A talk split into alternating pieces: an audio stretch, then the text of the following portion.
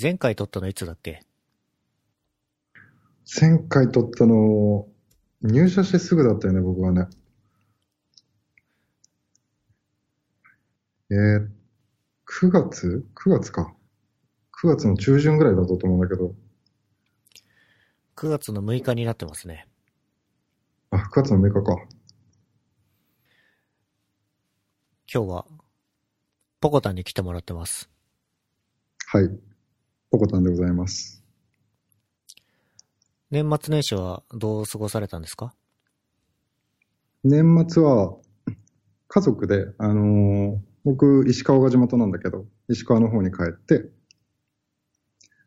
5日ぐらいかな ?5 日ぐらい向こうの方で過ごした。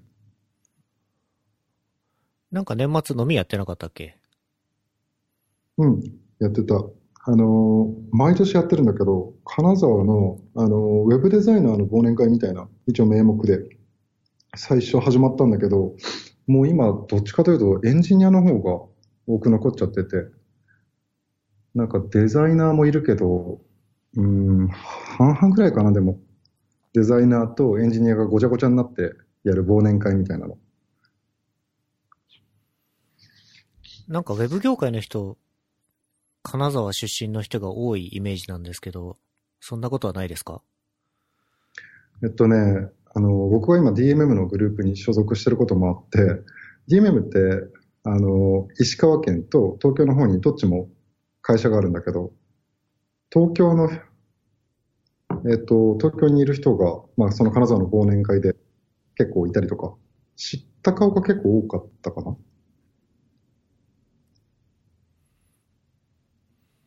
ポコタンが金沢にいた時からやってるんだ。そうそうそう、もうだいぶ長らくやってる気がする。で、僕も、まあ、1年に1回ぐらいしか、まあ、石川県の方に顔出さないから、その時に飲み会に出た連中と、まあ、いろんな話をするんだけど、その時に、あの、このストロボ FM 聞いてくれてる人も結構いて、僕の回のラジオ聞いたよっていう話も結構もらったりとか。え、マジ？そうそうそう、なんか意外と聞いてるんだなっていう。あの、せんちゃん、面識あるかわかんないけど、あの、まあ、ウェブの関係の相葉さんとか、わあ、ちょっと存じ上げないですね。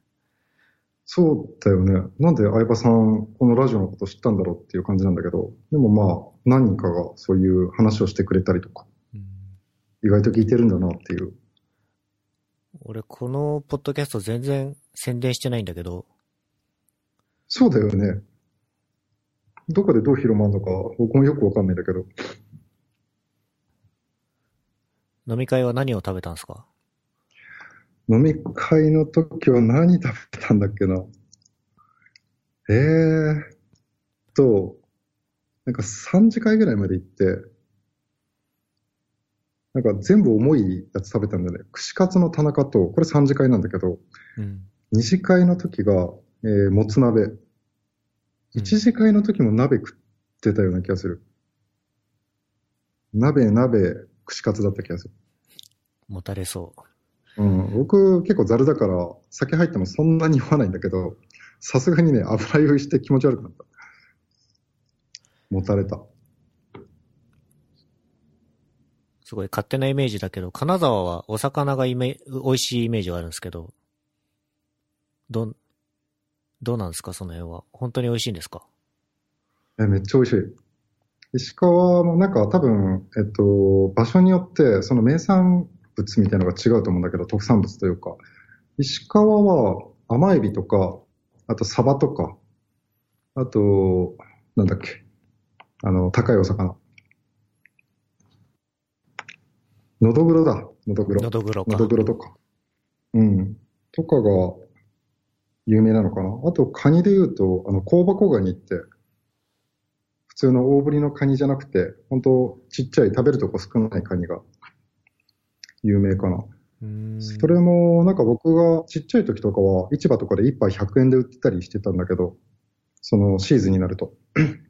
でも今は、その香箱ガニっていうのが、まあ金沢、石川県で、一応まあ名産だということで、結構外に出すことが多くなって、東京に来て逆にその香箱とかを居酒屋のメニューとかで目にするようになったけど、金沢の方であんまり見なくなっちゃった。多分外に出してる分減っちゃったのかなって思うんだけど、地元では安かったんだけど、こっちの居酒屋のメニューとかで見ると、一杯2000円とか、結構いい値段するんだよ。ええだから、元の値段というか、昔の値段知ってるから、ちょっと 2000円出して食べたいなとは思わないかな、あんまり。まあ、でも味はそこそこいい気がする。えっ、と、年末は金沢で過ごして、うん。年始は普通に4号仕事だった。そうそうそう、もう、えー3日まで休みで、もう4、5は普通に仕事だった。やっぱ仕事が忙しいからですか？有給がないのか。そう、有給がないね。そう、有給がまだないんだよね。せんちゃんは、もうそっちの方は普通に3日まで休みだよね。3日まで休みで、えっ、と、4号も休んだし、年末もちょっと2日間ほど有給休暇でつなげて休み取って、かれこれ13連休だったかな。いいよね。いやいいーよねよかったね。いや、いいよね。どっか出かけたの？ひたすら東京で遊んでたね。一人で？一人で遊んだり、友達と遊んだり。あとね、コード書いてたね。13日も一人でいたらさ、やることなくなるじゃん。ずっとね、リファクタリングをしてたアプリがあって、うん。ウェッポナイズってあるじゃないですか。画像をウェッピーにドラッグドロップで変換する Mac のアプリケーションうんうん。あれを、ほぼリライトに近い形でリリースしましたね。なんて名前だっけ？ウェッピーウェッポナイズ。ウェッポナイス。あ、本当だ。更新の10日前になってる。せんちゃん、本当コードよく書いてるよね。GitHub の緑色は相変わらず維持してるし。まあ趣味なんで。うん。で、まあ僕は、えーっと、先週が仕事始めだったんですよね。うん。まあ13連休明けだったんで、だいぶ省エネ運転だったけど、ボケ、ボケるでしょ。まあ、ボケますよね。うん。徐々に鳴らしていかないとね。うん。4号から仕事だったっていうことですけど、うん。どうですか？プロジェクトは。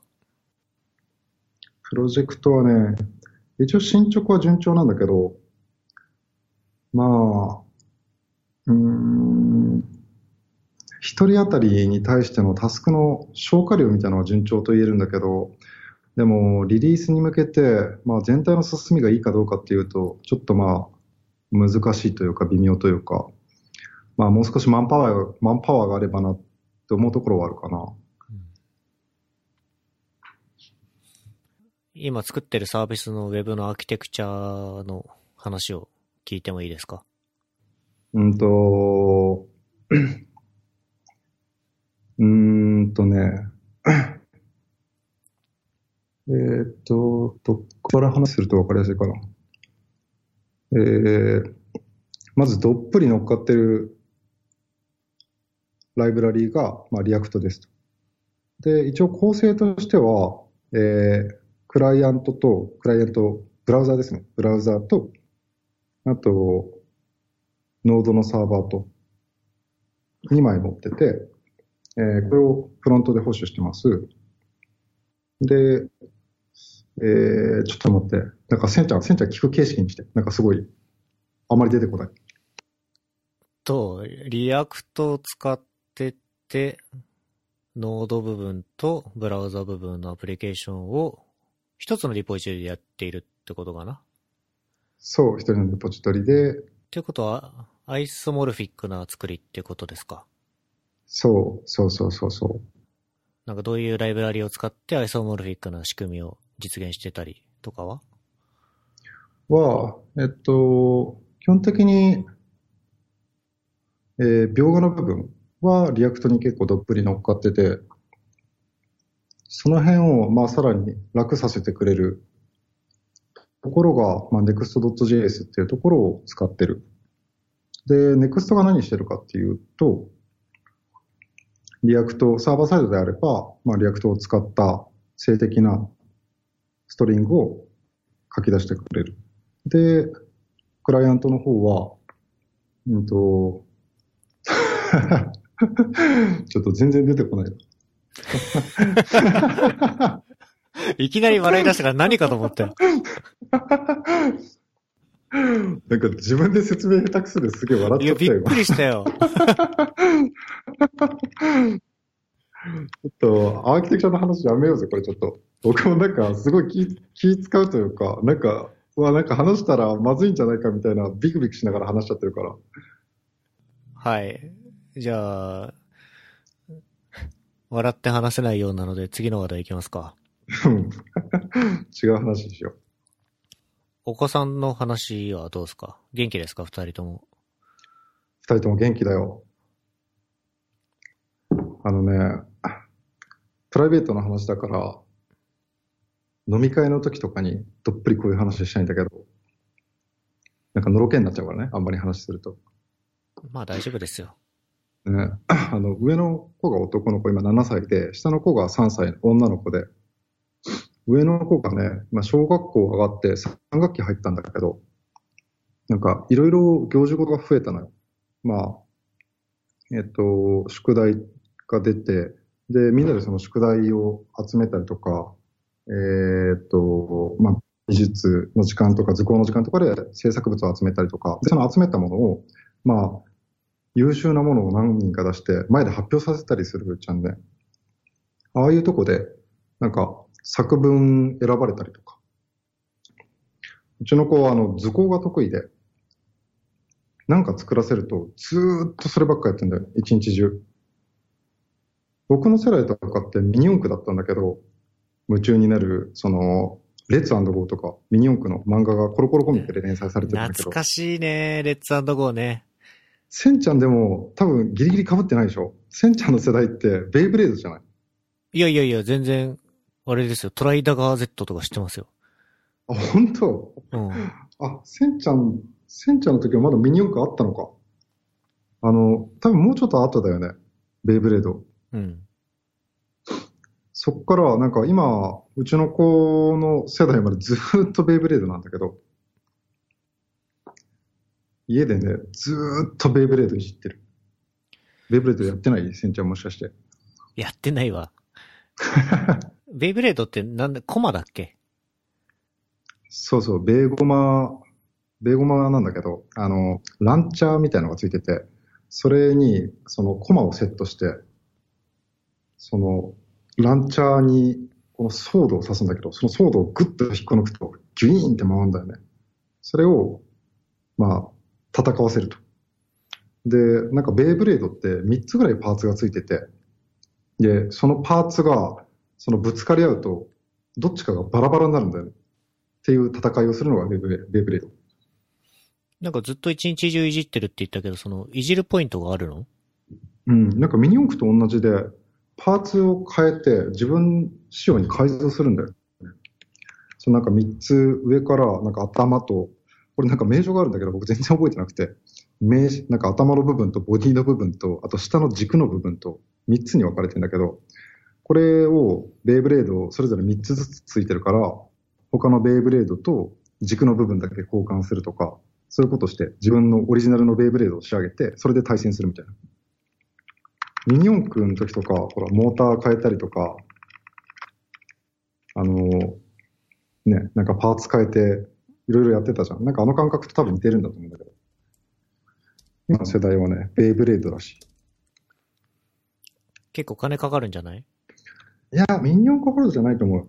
ベイブレード1個につき、多分、いくらだったかな ?1000、1200円ぐらいで買えた気がする。え、ミニ四駆って本体をさ、600円で確か買えた記憶があるんですよ。え、そんなもんだったっけ？うん。もしかしてベイブレードの方がかさむのかな？えっ、と、本体価格はなんか、かさみそうな感じするね。今聞いた感じは。確かにね。でもあと、パーツがすごい山ほどあるじゃん。あるある。まあ、タイヤもそうだし、うん。ベアリングとかさ。うん。モーターとかお金かかったよね、結構。モーターね。うん。そのさっきの作文の話をちょっと聞かせてくださいよ。作文ね、入賞したんだよ。入賞？入賞っていうのかな？なんかみんなの前で発表する人みたいな。あの、音読が上手だっていうことで、自分の書いた作文を前で発表することになって。それも、学年に一人とか選ばれるやつで、うちの子すごいんだよ。やるじゃん。びっくりした。僕なんか作文すっごい苦手だからさ、まあ、ブログも書かないんだけど、ねポコタンといえば、ブログを書かないで有名ですからね。そうだね、ブログを書かないので有名になっちゃった。ポコタンといえば、ポコタンブラーを皆さんご存知かどうかはちょっとわかりませんけども。あのブログの内容がね、一番最後ちょっと何年前かわかりませんけど、ポコタン CA にインしたおで終わってるからね。そうだね。あれ、なんか定期的に誰かがネタとして貼ってくるけど、もう一回恥ずかしいから。下の子はどうですか？下の子は。下の子はね、すごい可愛いよ。女の子っていうのもあると思うけど、多分、上の子よりも、まあ下の子が男であれ、多分下の子の方が可愛いと思う。メロメロですか？メロメロ気味だね。なんか、上の子は同じ年の時に同じこと言ってて怒ってたと思うんだけど、下の子は全然怒られないんだよね。パパからもママからも全然怒られなくて。もう結構好き勝手やってんだけど、怒られないっていう。下の子みんなそうだと思う、どこの家も。え、それは女の子だからというわけではなくて、下の子だから？そうそう、下の子だから。これ男男でも多分同じだと思う。みんな絶対下の子に甘いから。ちょっとこれ他の人の意見も欲しいとこだけど、ちょっと既婚者で子供いる人いたら同じ質問ちょっとしてみてよ、今度。はい。多分下の子の方が可愛いっていうか。ちょっと家の話していい？どうぞ。最近家が欲しくてさ、すっごい見て回ってるんだけど、船長も家興味あるでしょ？興味はあります。なんか、どの辺が良かったとかってある？うーん、今、僕、代々木に住んでるんですけど、うん。代々木はいいですよ。代々木良さそうだね。でも多分、うちファミリー層だから、きっと住みたい場所結構違うよね。しかも、ポコタンの場合、子供が二人いるから、うん。なんか幼稚園の事情とかさ、保育園の事情とか、小学校とか治安とか、周りに病院、警察があるかとか、スーパーが近いかどうかとか、いろんな条件があるじゃんね。あるある。僕一人だったらね、高円寺に住んでみたいなとか思うけど。行ったことある？高円寺いいよね。ねえ。あそこすごい、なんか何とも言えない雰囲気があって、一人だと結構楽しいと思うんだよね。ファミリー向けだと、どうなんだろう。どういう間取りで探してるの？えっ、と、子供二人いるから 3LDK 以上、二部屋子供に取らなきゃいけないことを考えると、まあ 3LDK からかなっていう感じ。都内？都内はね、うーん、最初よく見てたんだけど、でも、都内にアクセスのいいところ、例えば、池袋とか新宿とか渋谷とか、ああいうところに買い物出なきゃいけないような場所って考えると、それはそれでちょっと嫌だなと思って、最近少し離れたところ探してるんだけど、あの、千葉の浦和、わかる？浦和は埼玉だよ。あ、ごめん、埼玉か。え、埼玉だっけ？あ、そっか、埼玉か、ごめん。そう、埼玉の浦和が、すごいいいなと思ってる。なんか相場ってどんなもんなの ?3LDK で。3LDK でもピンキリだけど、えー、っと、どれぐらいかな？まあ、新築で言っちゃうと、えー、5000から上はまあいくらでもって感じかな。くー。今適当に言ってるけどね。浦和は、なんか意外と高くて、あそこ、あ埼玉だよね。埼玉なんだけど、すっごいアクセスが良くて、あそこ、池袋まで20分、渋谷まで30分ぐらい、まあ、六本木ぐらいまで、まあ、20分ぐらいかな？で行っちゃうんだけど、うん。浦和の駅の周りって、伊勢丹、伊勢丹とか、あとパルコとか、浦和の街でなんか全部完結するんだよ。うん。買い物もできるし、映画館もあるし、すっごいいいなと思うんだけど、浦和の家見てると、だいたい 3LDK から、まあ、3LDK っていうか、まあ広さかな？平米数で言うと、まあ80とか90平米ぐらいあると結構広めなんだけど、3LDK、4LDK ぐらいでも。それでだいたい7000万ぐらいとかあるんだね。それって結構都内と比べても、まあまあ高くて、人気なんだと思う。なんかね、ファミリー層には人気ありそうなイメージはありますね、確かに。さっき言ってたけど、都心へも出やすくて、都心すぎずに、うん。まあ街の周りも、駅の周りも栄えてるし、良さそうね。都内の方でやっぱ探すとすごい高いから、都内で駅そばとか言うと、まあ、すっごい高くなっちゃうから、あの、今千葉とか埼玉あたりまで見てるんだけど、でも、浦和は浦和で、まあ随分高いから、なんでそんな遠いところで探してるんだっけっていう気持ちにはなってる。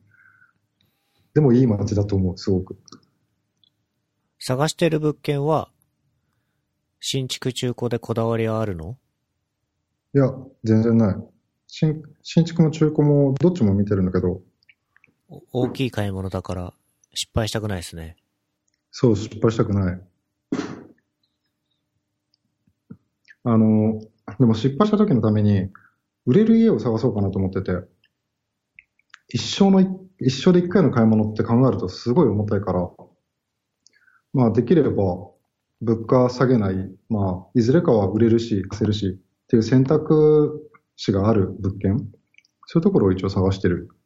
これも難しいと思うんだけど、一応、東京都内の、まあ、23区の今後の予想みたいなのを見てると、まあ、とりあえず目先にはオリンピックがあって、まあ、オリンピックに向けて、まあ、ちょっと下げるんじゃないかっていうニュースもあるし、あと、生産緑地とかね。生産緑地って、あの、都内の環境に、まあ、緑を増やして、まあ、住みよい街にしようっていう取り組みで、えっと、農地とかの税金を、まあ、住宅地よりも、まあ、かなり低く設定して、緑地を増やすっていう取り組みだったと思うんだけど、これが2022年に、その税金が安くなりますよっていう約束の期限が切れちゃうらしくて、でそこを過ぎると、その生産緑地っていうのは、まあ、住宅地に変わるところが結構増えるだろうっていう話になってるんだって。へそしたら、またそういうところも値段下げちゃうし、で、その生産緑地っていうのが、まあ、23区内で一番多いところが練馬区で、2番目に世田谷区が多いんだって。うん、そこはまあ、おのずと、その、その話で言えば下げちゃうと。あと、杉並区だね。杉並区は、まあ、これまあ30年後とかの話になるんだけど、まあ、おじいちゃんおばあちゃん多いところで、これまあ練馬もそうなんだけど、そういうところは30年後とかに価格がまあ2分の1ないし3分の1ぐらいまで下がっちゃうんじゃないかっていうニュースとか、まあ見立てを見てると、まあ、ちょっと迷ったりはする。僕結構その都内よりも緑の多いところが好きだから、本当はそういうところ選んで住みたいんだけど、どっちがいいかなっていう、その売れることだけ考えちゃうと、うーんっていうのもあるし、かといって、まあ、隣でごちゃごちゃしたところに住みたいかっていうとそうでもないから、まあ、いろいろ悩んではいる。うん、悩ましいですね。売れる売れないの観点だと、基本は駅地下っていう話はよくするけどね。そうだよね。そうそう。駅地下になるんだけど、都内とかだと、やっぱ、駅近くだと跳ね上がっちゃうじゃん。うん。お金なんぼでも積めば、それはいいところ買えるんだけど、でも、そこそこ広くて、まあそこそこ安くてとかなると、隣の駅近く絶対望めないから、まあどっか外れたところ、穴場みたいなところを狙っていくしかないかなと思いながら。それが最近見た中では浦和だったんだけど、実はそんな隣とそんなに変わり映えしないぐらい根が張ってるなっていう感じがする。あとは本当にお金のこと考えずに、住みたいところだけ言うんだったら、豊洲とかね、え、なんで豊洲？あの、ララポートがあるところ、キッズにやって子供向けの施設がその中に入ってたりするんだけど、まあ、ララポートが大きくて、そこで全部買い物とか、まあ、生活に必要なものって全部そこで完結するんだけど、だから、豊洲に、まあ、あそこ結構高等、高、高層マンション多いんだけど、まあそういうところとかもいいなって思ったりする。ただ、本当に豊洲は結構高いから、まあ、住めるか住めないかっていうのはまあ置いといて。あとあれは神奈川で、例えば湘南とかさ、鎌倉とか、大船とか、あ、そっか、ポコタン前住んでたのか。その辺はどうよ？大船はね、本当になんもないよね。あ、違う、そんなことないか。駅周りは結構あるな。僕の住んでたその寮が離れてたから何もなかっただけで。大船駅周りは結構何でもあるから、楽しい街だった気がする。確かに。で、大船のちょっと離れたとこ、平塚とか。平塚はね、あのー どこだっけ？湘南、茅ヶ崎か。茅ヶ崎のお隣かな？が平塚なんだけど、平塚とかは日本一そのバーの割合が多い街らしくて、今でもそうなんかちょっとわかんないけど、昔はそうだっていう話を聞いたんだけど、夜とか、まあ、飲み歩くにはすごいいいとこだなっていう、楽しいきっと。でも、ファミリー層がそこで楽しいかどうかはちょっと微妙だからさ、多分一人だったらすっごいいいなって思うんだけど、また家族で住むのに、どこがいいかなっていうのは神奈川の中だとまだわかんなくて、そっちの方もちょっと探してもいいかなと思ってる。うん海沿いとか良さそうじゃん、だって。海沿い良さそうだよね。でも、都内の方に仕事出るのに交通の便とかってどうなんだろう。鎌倉とか確かになんかすごい良さそうだけど静かなところもあるし。でも遠いよね、多分。まあ、と、えっ、と、浦和に比べたら遠いでしょうね。うん。せんちゃん神奈川の中だとおすすめあるのどっか？ズバリ今言った鎌倉とか、逗子とか、湘南とか、その辺は興味あるけど、うん。住んでたことある？えーっと、僕、横須賀にはないんですよね。横須賀とかその南には。横須賀また遠いからね。うん。横浜の南の方に住んでて、まあまあ住み心地は良くって、えたまにこう、なんですかね、大学の頃とかって、ドライブで海沿いの方まで行ったりするんですよ。うんうん。まあそういう時すごい良いイメージがあったんで、横須賀は僕もドライブというか、営業でたまにそのエリアに出向いてたから、横須賀は少しわかるかな。米軍基地があったよね。あるね。うん。僕なんか方向音痴だからさ、よく迷ってその辺に入ってた。米軍基地に入ってたの？米軍基地に入って怒られてた。米軍基地のなんだろう、なんか入り口というか、なんかわかんないけど、でも怒られた。なんかここから先に入んなよって。よく生きて帰ってこられたね。そうだね。あんまりなんか治安の良くないところだなってその時は思ってたけど、いや治安とかそれ関係ない気がするけどね。多分ね、現地の人から見ると、突撃したポコタンが悪い気がするけどね。そうだよ。現地の人に言わすと多分そうじゃねえよって言われると思うけど。はい。うん。そんなとこでしょうか？そうね。これさ、お酒飲みながら話したいよね、こういう。完全に雑談になってるけど。飲もう。酔いどれ FM に名前変えよう。嫌だよ。酒を飲みながら語る会。